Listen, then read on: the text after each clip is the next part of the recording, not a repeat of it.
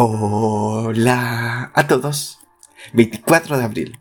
Y gracias a nuestro devocional Alimento para el Alma, hoy podrán escuchar Tu nombre es Javes. Lectura sugerida es Primera de Crónicas capítulo 4 del verso 9 hasta el 10.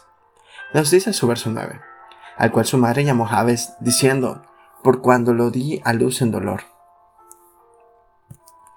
Con los avances de la tecnología encontramos sitios en donde se ofrece darle un significado a los nombres.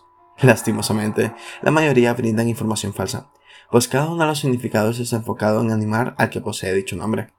Esto no sucedía en la cultura judía, en donde el nombre de cada persona marcaba su destino y generalmente era aplicado al momento de nacer, pues las circunstancias definían cómo se llamaría. Es interesante leer esta pequeña porción de este descendiente de Jacob, quien solamente se menciona en estos dos versículos. Jabez recibió ese nombre porque el parto fue doloroso.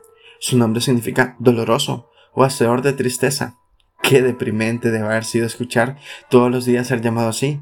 Imaginemos esos llamados. Hacedor de tristeza, ven a comer. Hacedor de tristeza, ve por agua al pozo. Hacedor de tristeza, ya es hora de dormir, etc.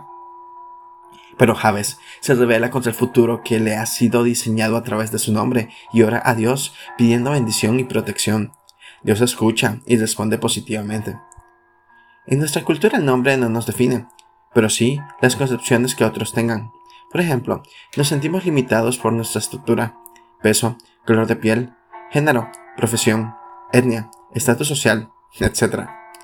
La cultura y la moda se han encargado de fijar los parámetros para definir quién puede ser un triunfador y quién no. Pero tú no eres un seguidor de modas. Todos esos estigmas sociales no deben frenarnos. Haz como Javes, revélate y sueña más allá de tus límites. Devocional escrito por Miriam Bermúdez en Honduras. Que nada te limite. Tu identidad está en Cristo. Muchas gracias por escuchar.